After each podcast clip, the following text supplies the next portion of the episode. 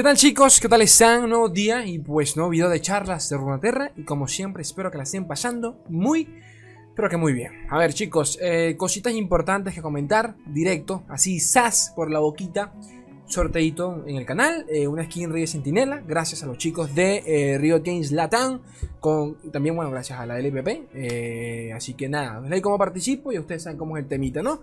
Están suscritos en el canal, dejarme un comentario con su Riot ID, nombre de invocador y región, ¿de acuerdo? mientras más comentarios dejen, pues más chances tienen ustedes de participar, ¿no? Y si me dejan un like, pues yo lo agradecería enormemente, ¿no? Pero tan simple como eso. Cuando anuncio ganador, a final de mes, junto con el resto de sorteos que tengo pendientes, ¿de acuerdo?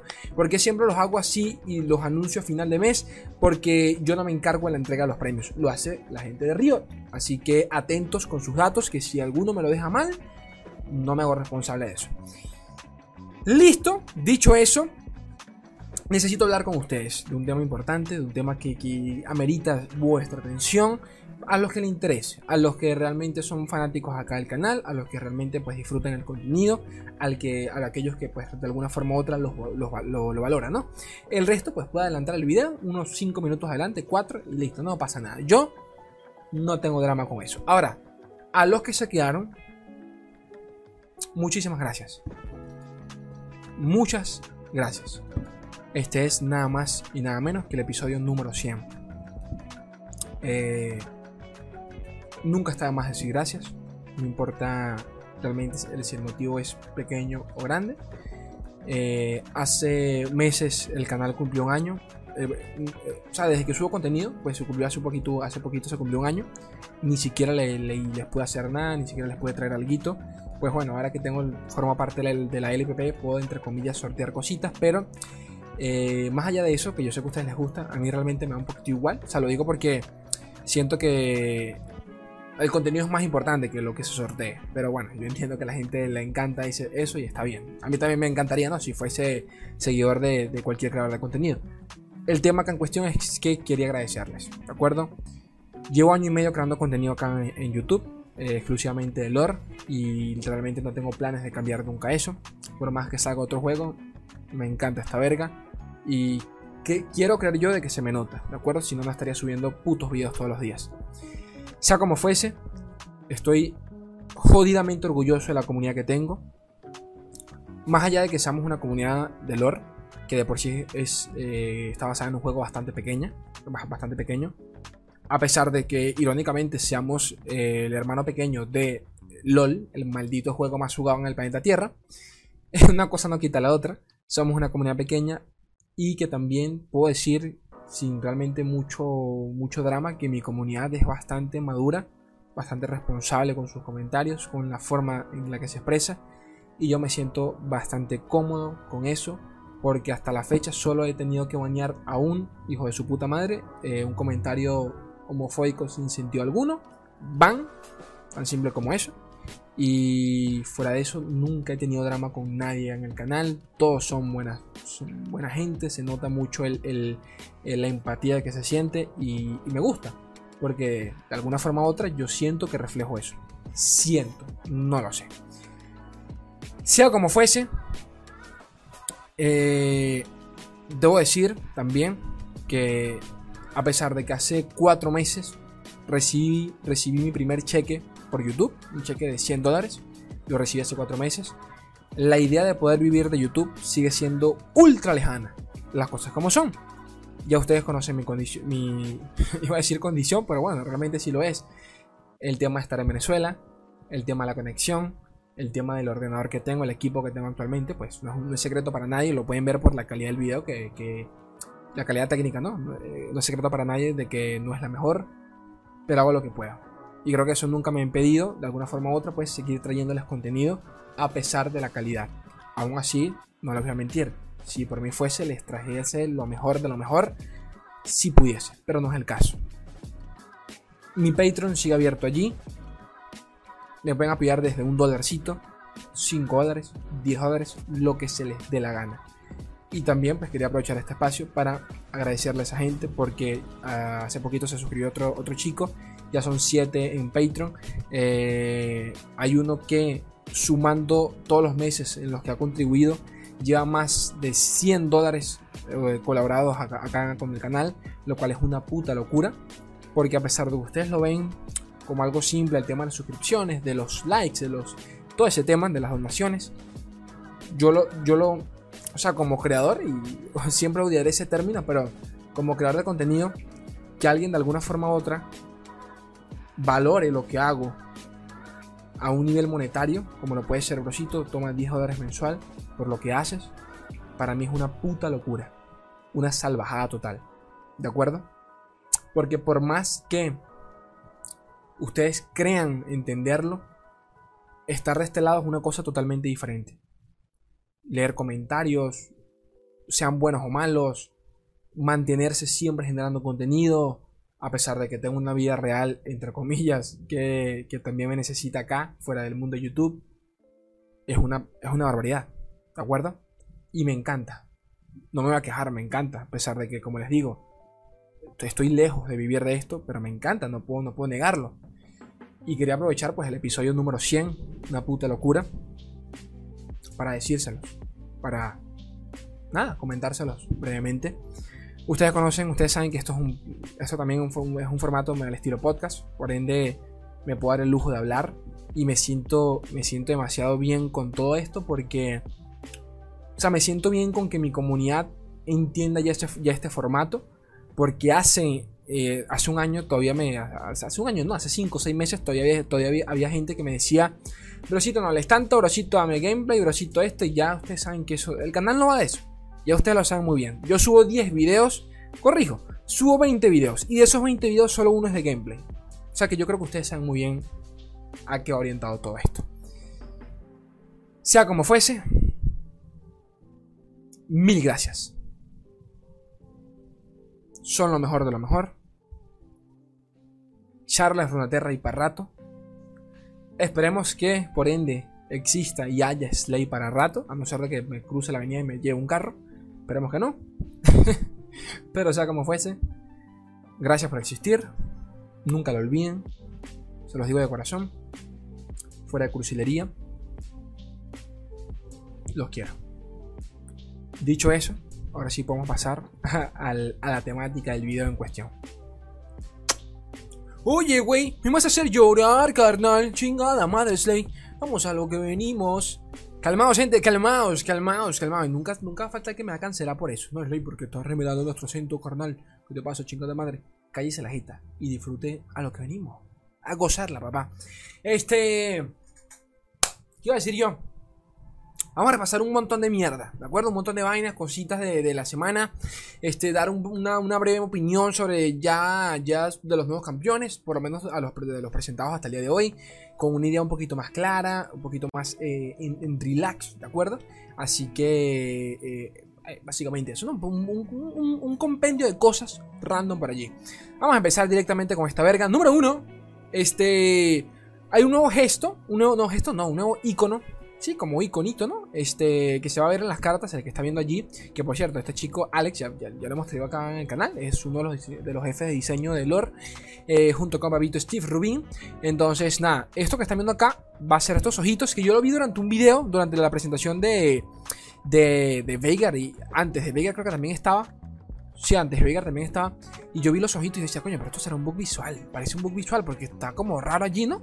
Pero, pero no, al parecer esto sencillamente comenta que esto indica de que es una carta que está siendo revelada para ambos jugadores. Es decir, que ambos jugadores pueden ver, pueden ver las cartas. Esto ya pasa, por ejemplo, para que ustedes entiendan las hachas de Draven, ¿de acuerdo? El otro jugador puede ver las hachas creadas por Draven, es obvio. Pero aún así, eh, a veces sucede, capaz que para el jugador un poquito más inexperto no entienda cuáles son las cartas que el otro jugador puede ver. Entonces, capaz asume, eh, o podemos asumir, asumir un poquito mal, ¿no?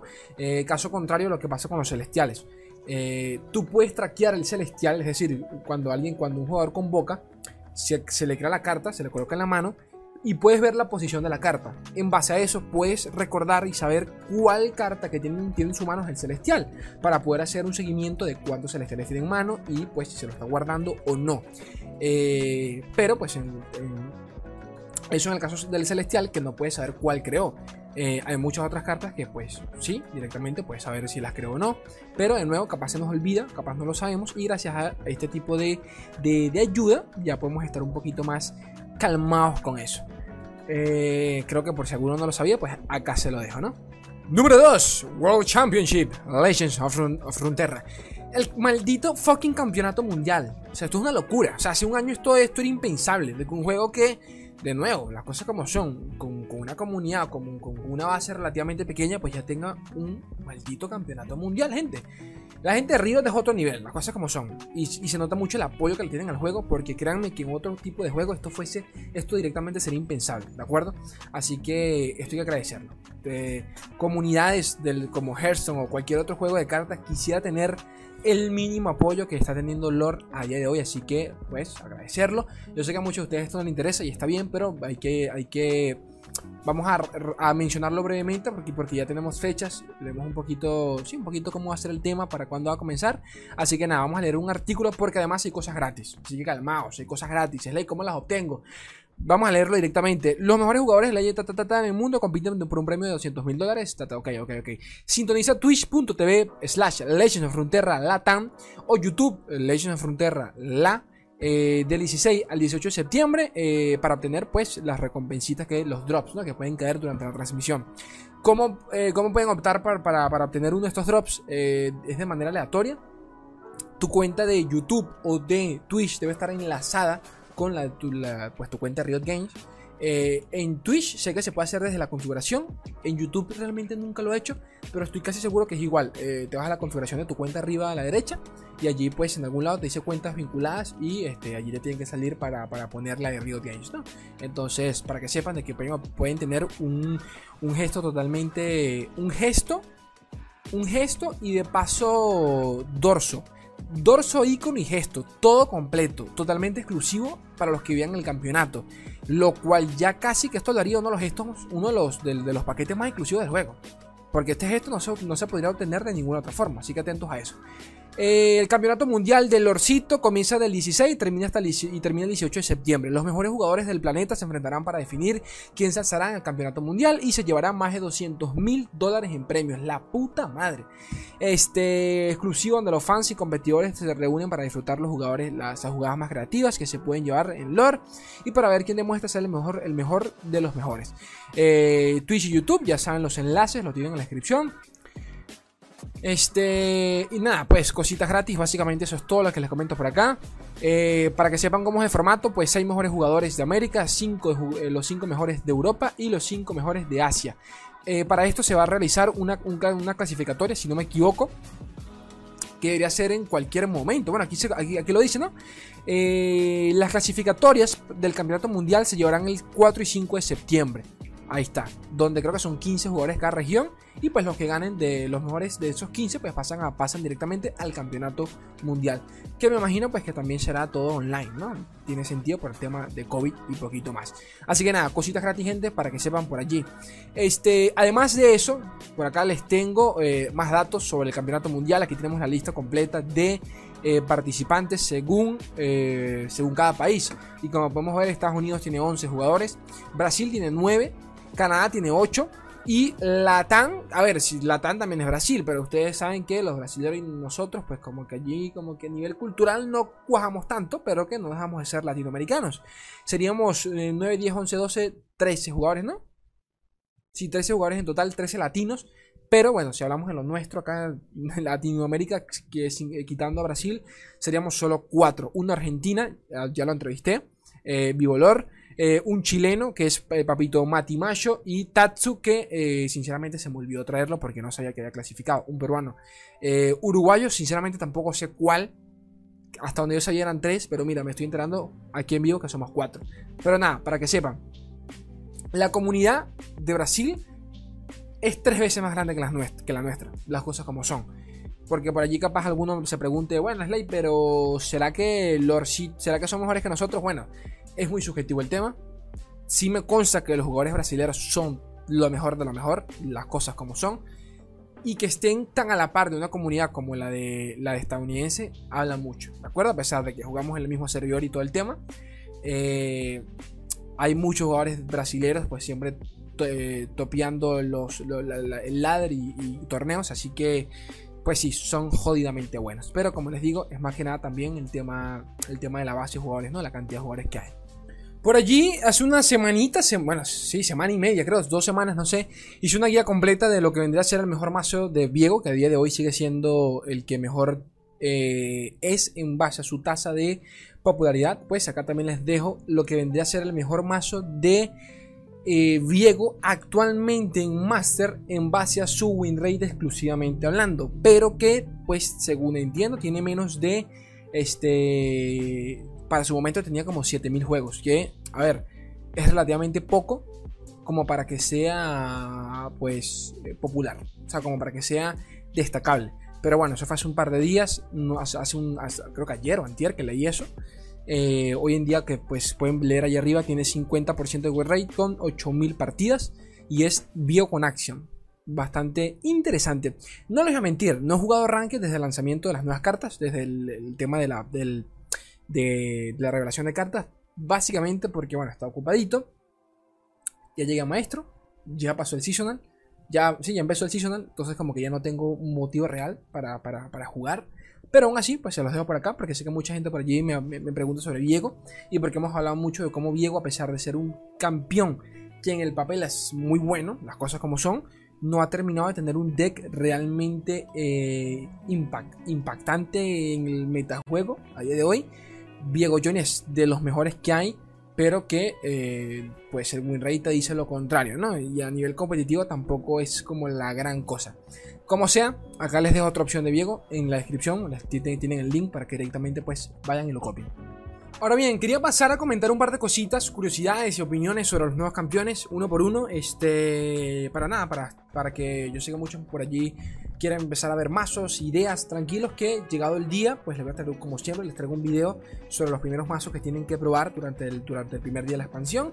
Además de pues mis gameplays, que por allí capaz alguno capaz les sirve y a mí sinceramente me sirve para saber qué coño de la madre vamos a poder jugar durante la primera semana del set de cartas. Pero bueno, de ti a comentar, vamos a comenzar directamente con Caitlyn.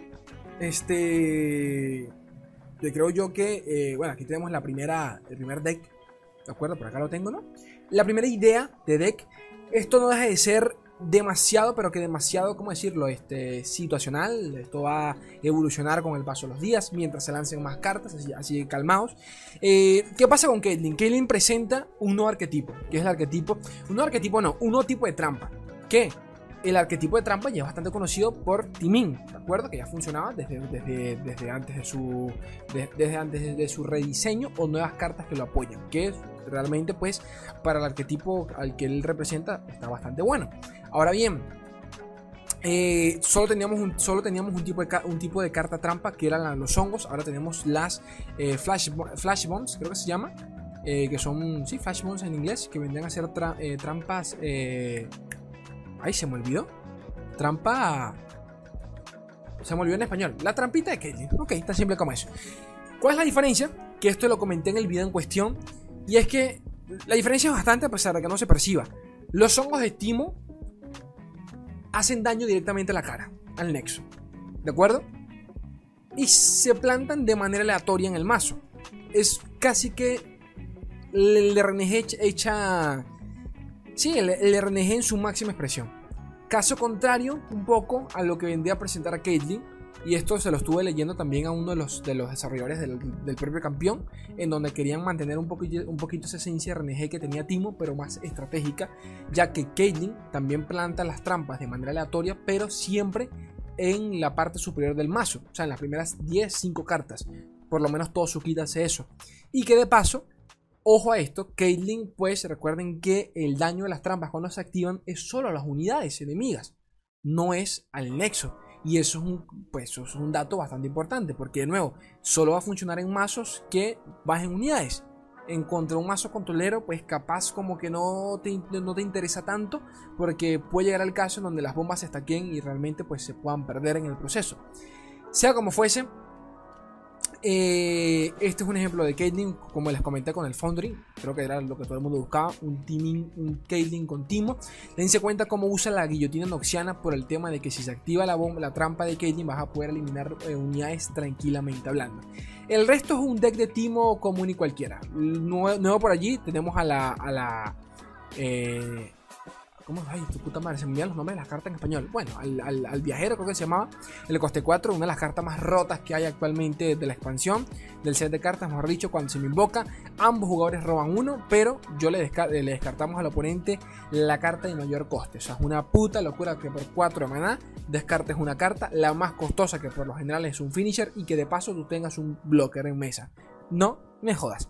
Sea como fuese, eh, hay dos eh, esta era la carta que quería comentarles, ya se los comenté. Y segundo, Corina, que eh, aquí un datico que mucha gente capaz no lo sabe o no lo... Sí, creo que nadie lo, supo en su momento, porque lo comentó fue un Rioter, ¿de acuerdo? Así que vengo yo a repasárselos para acá.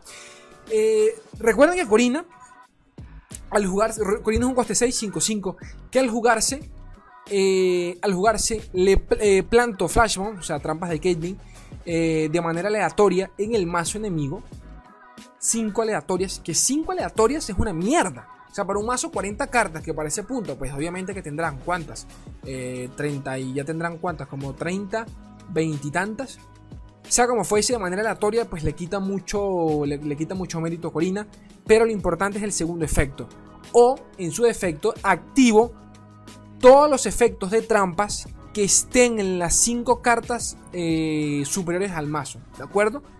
O sea que si por casualidad en la parte superior del mazo, entre las cinco primeras cartas, hay hongos y trampas de Caitlyn, al bajarse Corina y al, activarse pues su habilidad, pues prácticamente que eliminar la mesa. Y si por X o por Y hay tres honguitos en el proceso, los tres se lo va a comer automáticamente. Solo con bajar a Corina en turno 6. ¿De acuerdo? Es un finisher. Pero solo, obviamente, exclusivo del arquetipo de, eh, de las trampas, de Timin y de, y de Caitlyn. Ahora, ¿qué es lo que les iba a comentar que hace realmente roto eh, a la carta? Que no lo habían mencionado durante el video de presentación. Es que el hecho de que Corine, de que Corina activa, active todas las trampas de las cinco primeras cartas del mazo, no significa que elimina las trampas. No sé si, no sé si me están entendiendo. Si en las primeras 5 cartas tenemos 5 hongos, bajamos a la chiquitica, los 5 hongos se activan, pero los 5 hongos van a mantenerse allí. ¿De acuerdo? Esperando que el man robe las cartas para poder comerse los hongos o las trampas de Kelly. O sea que si por X o por Y, en turno 6 bajamos una corina y en turno 7 bajamos a otra, el efecto sencillamente se duplica y se lo va a volver a comer. Quiero que entiendan eso. Eso está rotísimo en la puta vida. Y eso fue una cosa que pues como que se les pasó. No se les pasó. Eh, sencillamente que pues tenían que aclararlo. Y un Rioter salió, lo aclaró, chicos. La carta también hace esto para que sepan. Y eso es jodidamente roto en la puta vida. Porque yo pensaba que era que directamente consumía las trampas. Lo cual está bien, no deja de ser un finisher, pero tampoco lo está tan OP. Porque si no tienes muchas trampas metidas, no hacen ni verga. Pero el hecho de que no consuma las trampas, worth it. Worth it total. ¿Ok? Eh, dicho esto, les quería mostrar brevemente una idea de lo que vendría a ser eh, también, en mi opinión, un convito acá con, con, con, con Caitlyn y el tema de las trampas. Aquí hay un par de cartas que me parecen un asco, que tengo que cambiarlas porque ni, ni recordaba lo que hacían para cuando las metí, sinceramente, pero bueno. ¿Por qué metí acá, acá a Swain? Eh, básicamente porque recuerden que las trampas infligen daño a las unidades aleatorias del enemigo por cada vez que hagas daño a una unidad, obviamente podemos activar eh, Revenus Lock, podemos, eh, Parvada, podemos activar, eh, nos permite hacer más daño con Mano de la Muerte, eh, Cooling, podemos activar Guillotina Noxiana, ¿cómo se llama esta carta? Este, la puta madre, Tierras Calcinadas también. Y que de paso me parecía muy curiosa, muchas de las, unidades y hechizos de Caitlyn pues cuestan 3 de mana. Eh, por ejemplo, acá tenemos el hechizo de Caitlyn, que me parece, según que según sea el caso, me parece una reverenda mierda o no, porque por ejemplo, eh, que es el Piltover Pacemaker, es el hechizo, ¿no? La Q de Caitlyn en, LOLcito, que por 3 semanas hacemos 2 de daño, pero que de paso plantamos dos trampas en las primeras 10 cartas del mazo, de nuevo, fuera de un, fuera de, fuera de un deck de Caitlyn es una mierda, porque para eso tenemos otros hechizos, ¿no? Eh, disparo místico, comienza a emocionarte, están súper bien, pero que en un deck de Caitlyn, pues creo que me parece bastante must, ¿no? Lo vamos a necesitar, la puta madre. Y que el hecho de que podamos mantenernos generando trampas y activándose a Papito Swain le conviene porque es daño para su evolución y de paso para cuando se baje y que de paso pues eh, nada, Revenus Flock. Está la, la archivista que por acá la tenemos. ¿Dónde estás? ¿Dónde estás? ¿Dónde estás? ¿Dónde estás? ¿Dónde estás? ¿Dónde estás? ¿Dónde estás? ¿Dónde estás? Acá está la archivista, que me parece una carta jodidamente buena para cualquier deck controlero, como la puede ser el Swain en, casi toda su totalidad. Eh, al jugar, eh, escogemos un hechizo, de la, de un hechizo aleatorio de las primeras 5 cartas de. Bueno, aleatorio no, porque lo escogemos. Las primeras 5 cartas de tu mazo. Y creamos una copia con fugas en la mano. O sea que no gastamos el hechizo original. Eso está rotísimo en la puta vida, ¿de acuerdo? Y también es coste 3. Por ende, tiene, tiene sinergia con el tribín. Con el rayo con el trirrayo. Así que atentos a eso. Continuamos y por acá tenemos lo que vendría a ser un ejemplo de deck de Veigar, ¿de acuerdo? Eh, que creo yo que fue, fue, lo que directamente les comenté. Muchos por allí pues le decían, bueno, Veigar de repente con eh, ya tuvimos el lanzamiento de Cena, así que entendemos que Cena tranquilamente pudiese ser un soporte de Veigar, pero no es tan así, en mi muy humilde opinión, y ya me voy a pasar a explicar. Pero antes, lo que les comentaba en aquel video de la presentación, de mis primeras impresiones, les dije que Veigar tranquilamente por el arquetipo, por el, sí, por el funcionamiento del campeón controlero y bastante de ley, tranquilamente puede funcionar en un deck de Jonia junto con Carmita. Y acaso tenemos un ejemplo de Mesume, que como siempre en la descripción tienen los códigos para que los vayan guardando, eh, para el día del lanzamiento, pues vayan allí creando sus decks. ¿No? Este, y nada, me parece perfecto porque eh, muchos de las unidades de, eh, de Veigar, que pues se mantienen bufeando el tema de la oscuridad, ¿no? del hechizo de Veigar, que es el, que 3 de daño, eh, importante para su evolución, muchas de las, de las unidades, pues se pueden respamear, o sea, retirar y spamear para poder reactivar su efecto. Y pues me parece perfecto que hechizos como Retreat, Retirada, eh, ¿dónde está el otro? Este, sí, Retreat más que nada, tienen bastante sinergia con eso. Y de paso para defender al propio Veigar, que como les comenté, Veigar a nivel de value está muy pero que demasiado bien, como lo pudiese estar muchos los campeones de islas, en donde eh, Kindred tiene un value de puta madre si se llega late. El papito Viego lo tiene si se llega late. Nasus lo tiene si se llega late, pero que fuera de eso realmente tiene unos stats bastante mediocres y que para la curva en que se baja es muy probable de que, de que vaya a morir. Lo bueno es que el chiquito en cuestión ni siquiera tiene que ver este verte hacer el daño, ¿de acuerdo? Así que mantenerlo con vida te puede importar un poco o no a mierda. El tema acá es que Veigar es prácticamente que la única carta, porque hay otras allí, pero es prácticamente que la única importante que te permite mantenerte bufeando eh, ronda tras ronda, pues eh, el tema del darkness, ¿no? La, oscuridad. ¿Cómo se llama en español la carta? Que ya ni recuerda. Déjenla busco un momentico, porque no recuerdo. Oscuridad, sí, oscuridad. El tema del, tema de la oscuridad. Entonces, eh, ese es el temita, mantenerlo con vida. Bufiaron a las disciplinas gemelas, el tema le bajaron el maná, así que muy probablemente también lo vamos a querer utilizar con Jonia. Así que este me pareció un buen ejemplo a, mencionar. Eh, Cartica por acá que va a ser bastante polémica y me parece realmente preocupante porque, porque como comenté, ya el, set el kit de Timin tiene la, coste 4 que está demasiado rota. Minimorfo, eh, Minimorphosis o Minimorph 3.6 eh, de maná. Un silencio permanente a campeón a cualquier unidad. Transforma un enemigo en, un 3-3 y de paso lo silencio. El silenciar, el silenciar es prácticamente por si le quieres quitar un escudo antihechizo. Eh, escudo antihechizo no, un. ¿Cómo se llama? Un, un escudo, ¿de acuerdo? Porque a pesar de que lo transformas, puede quedarse con los buffos o con los stats, ¿de acuerdo? Eh, o sea, con los, con los stats no, con los buffos que tenga encima. Entonces es muy importante que de paso lo silencie.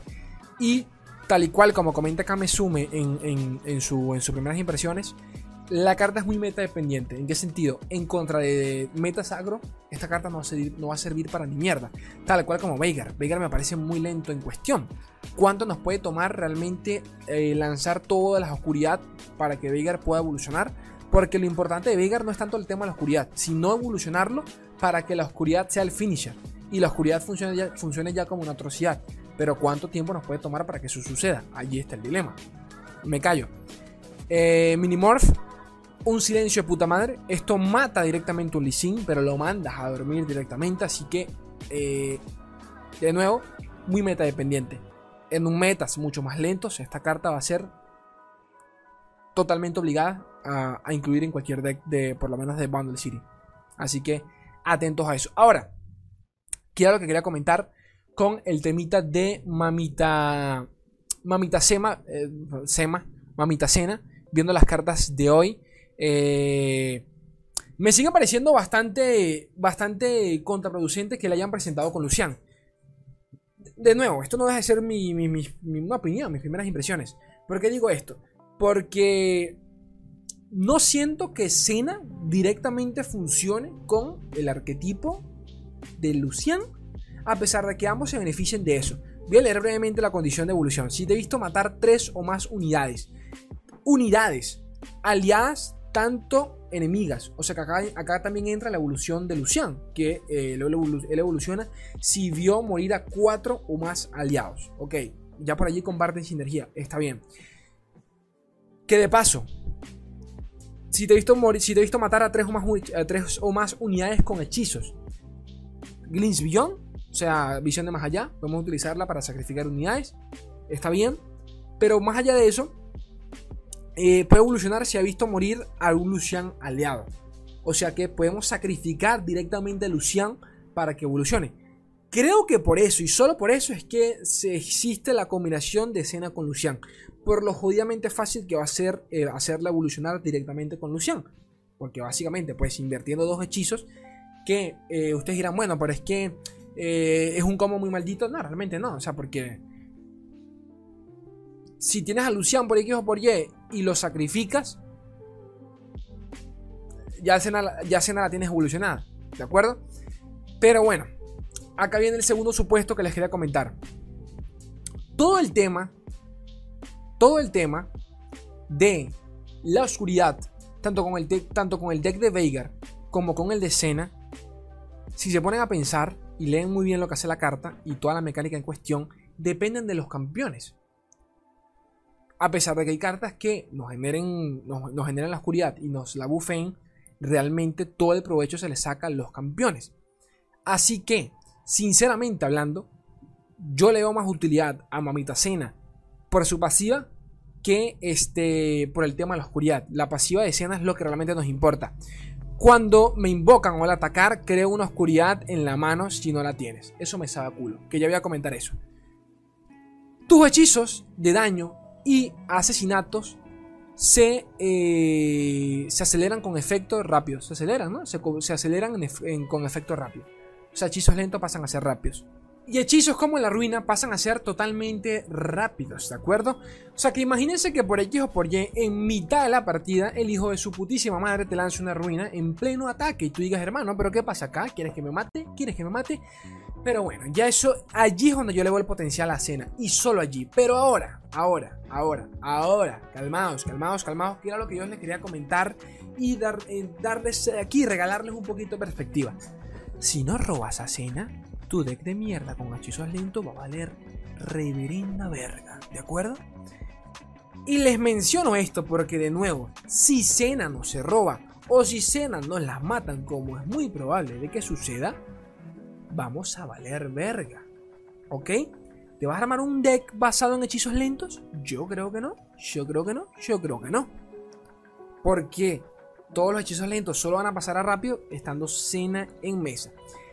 Lo que les comenté con anterioridad sobre el tema de la oscuridad era que además, para generar una oscuridad, para que Veigar genere oscuridad, para que Cena genere oscuridad, para que todas las unidades que, generan oscuridad, pues la generen, valga la redundancia, necesitan que tú gastes la oscuridad que tienes en mano. Y eso ya es, una limitante, hijo de su putísima madre. Porque el enemigo puede jugar en base a eso. Y no es que puede. Todos vamos a jugar en base a eso. Cada vez que nos encontremos en contra de un deck de eh, Cena y de Veigar, vamos a jugar de manera reactiva. él es el que tiene que gastar la oscuridad en las unidades débiles para que nosotros después bajemos a las unidades pesadas. Y allí está el dilema, ¿de acuerdo? No deja, no de costar 3 maná. Yo sé que sí es ley, pero hay cartas nuevas que le bajan al maná. Está bien. Pero si no la robas y si te la matan, cualquier mierda. Si te la descargan, si no la robas, ese es el tema. Estamos jugando en base a muchos supuestos para que un deck de Cena y de Veigar funcione en su máximo esplendor. No dejan de ser decks demasiado lentos, demasiado lentos. Entonces, se los comento porque, a ver, la mecánica me encanta. Creo que a, nivel jugable es de mis campeones favoritos presentados hasta hoy. Pero, de nuevo, me parecen muy, pero que muy lentos. Así que yo que me calmaría un poquito, me me calmaría un poquito por el tema de la oscuridad no me parece tan, tan, tan sobresaliente como uno, como uno cree, como uno cree. No dejan de costar 3 de maná. Vas, a gastarte los 3 de maná para matar una arañita. Y después no vas a poder bajar unidades. Entonces, ese es un poquito el tema. Si vas a jugar de manera reactiva, te vas a mantener pasando turno y turno. Por ende, no vas a poder crear más, más oscuridades con tus unidades hasta que gastes las que tienes en mano. Allí está el tema. Allí está el tema. Entonces, no sé yo. ¿De acuerdo? No sé yo. No sé yo. Pero eh, definitivamente el, kit que acompaña a Cena me parece muy bueno, sinceramente hablando. Eh, con el de Veigar, pues algunos hechizos eh, muy específicos, no tanto. Pero bueno, este. También lo que le iba a comentar sobre el tema de, de Cena con Lucian, que no entendía muy bien por qué Lucian estaba allí del todo. Aquí tengo, una, aquí tengo el masito de Poppy. Y lo quise traer sinceramente porque siento que eh, esto, esta también es de Mesume. Ejemplifica muy bien lo que hace Poppy en cuestión. Y por qué Lucian está acá. Lucian, en el 99.9% de los mazos en los que ha funcionado, ha sido un mazo totalmente, pero recontra ultra agresivos, ultra agro y por ende tampoco entendía muy bien por qué lo vi allí con Cena. Yo creo que es más que nada por un tema de temática, de lore, de que son novios y que hay que ponerlos juntos, de que sí es muy bien, comparten la, comparten la palabra clave, eh, comparten sinergia con la evolución, pero no me jodas, no me jodas. Yo si me llevo un deck de Lucian agro, no me va a llevar una cena sencillamente para que este, este evolucione. Un, breve paréntesis. Lucian evoluciona porque por allí uno me preguntó, Slay, ¿actualizarán el texto de Lucian ahora que salió Cena como campeón? Puede ser, pero realmente no tiene por qué ser así. Lucian evoluciona si ve a Cena seguidora morir. Y Cena campeón evoluciona si ve a Lucian campeón morir. ¿De acuerdo? ¿Por qué digo que capaz no tiene que funcionar así? De nuevo, porque solo la Cena seguidora tiene realmente sinergia con lo que este Lucian pretende ser, que es un decagro. ¿Ok? Así que sinceramente no creo que el texto de Lucian tenga que actualizarse. Lo digo muy en serio. Porque me siguen pareciendo eh, que ambos pertenecen a arquetipos muy diferentes. Pero bueno, esa es una opinión muy personal. Pero el que me preguntó eso está. Se lanzó una pregunta bastante válida. Ahora, eh, el tema de Poppy. Que bueno, ya estamos alejándonos un poquito de escena. Pero bueno, les comentaba acá de Lucian para que. Porque siento que este deck que, que, que creo acá me sume representa muy bien lo que es Lucian. Decks rápidos y baratos, económicos. Este. Acá tenemos lo que es Poppy. Y que también les quería comentar un poquito el tema de la flexibilidad. De por qué me gusta tanto Veigar como, tanto como Senna. Y es que ambos son flexibles, en mi opinión. Siento que Veigar puede cambiarse con otros decks. Lo mismo pasa con Senna al, ser un poquito controlera, controlera con el tema de eh, la oscuridad. Y de nuevo, más allá de la oscuridad, el que transforma hechizos lentos en rápidos, y eso se abre, se abre, abre un abanico a, a nivel de combos, ¿ok? Pero me callo a lo que voy con Poppy. Poppy ya sí me parece un campeón mucho más eh, exclusivo a nivel de jugabilidad, agro puro y duro. Tan simple como eso. Y qué mejor ejemplo que, que juntarla con Lucian, uno de los campeones más agresivos eh, y buenos a nivel de stats, ¿no? Para la ronda en la que se baja. Un 3-2 con ataque rápido, coste 2, de la puta madre. Eh, ya que lo que limita a Poppy es su condición de bufeo, que solo puede bufear unidades que tengan el mismo o menor daño que ella. Ya eso la limita mucho. Pero bueno, eh, como pueden ver acá, utilizan de finisher a mamita Genevieve. Eh, que bufea toda la mesa. Y de paso tiene, tiene, tiene el, bendito tema con los scouts. Y, pero bueno, yo creo que es cuestión de que cada quien ve cómo la convea. Porque Poppy tiene, nuevas, tiene cartas bastante buenas. Creo que una de las nuevas de ella es la. Aquí está la Jordan Ranger que eh, bufea todas las unidades de manera permanente, pero le otorga vida. Y realmente para turno 6 lo que ya buscas es cerrar la partida. Por ende, por ende creo que yo veo más a Genevieve o en su efecto a Citra que el propio chiquitín que vemos en cuestión. Porque de nuevo, quieres cerrar la partida, no quieres alargarla. ¿Para que quiero vida? ¿De acuerdo? En este caso aquí bufeo toda la mesa y estoy buscando un finisher. Por ende, una, por último, una copia, una copia de Tianita, por si la quieren cerrar. Y Hidden Pathways, eh, que vendría a ser este, caminos ocultos, creo que se llama en español. Cuesto, cuesto, dos, menos si creo dos cartas. Eh, eh, si he creado dos cartas durante la partida. Que con las nuevas cartas eh, es bastante fácil. así que. Y robo dos cartas. Que realmente vendrían a ser 3 de mana. Robo dos cartas por 3 de mana. Y ya eso es muchísimo. Para una región tan, tan lenta como lo puede ser Demacia. Ya eso es muchísimo. ¿Ok? Así que creo que esta es una de las mejores cartas que hemos visto de Bundle City, tranquilamente hablando. Y bueno chicos, por ahora eso es básicamente toda esta verga, ¿no? Un par de actualizaciones al respecto sobre opiniones, carticas, datos curiosos que por allí capaz alguno no, no lo sabía nada, para mantenerlos en lo último.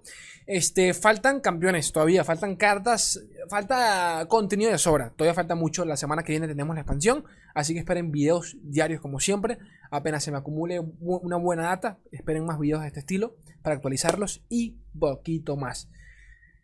Recuerden que me pueden escuchar en Spotify, tienen allí Patreon por si alguno quiere colaborar con el canal. Eh, y realmente poquito más. Yo los quiero un mundo y la mitad de otro. Un beso enorme, gente bella. Adiós.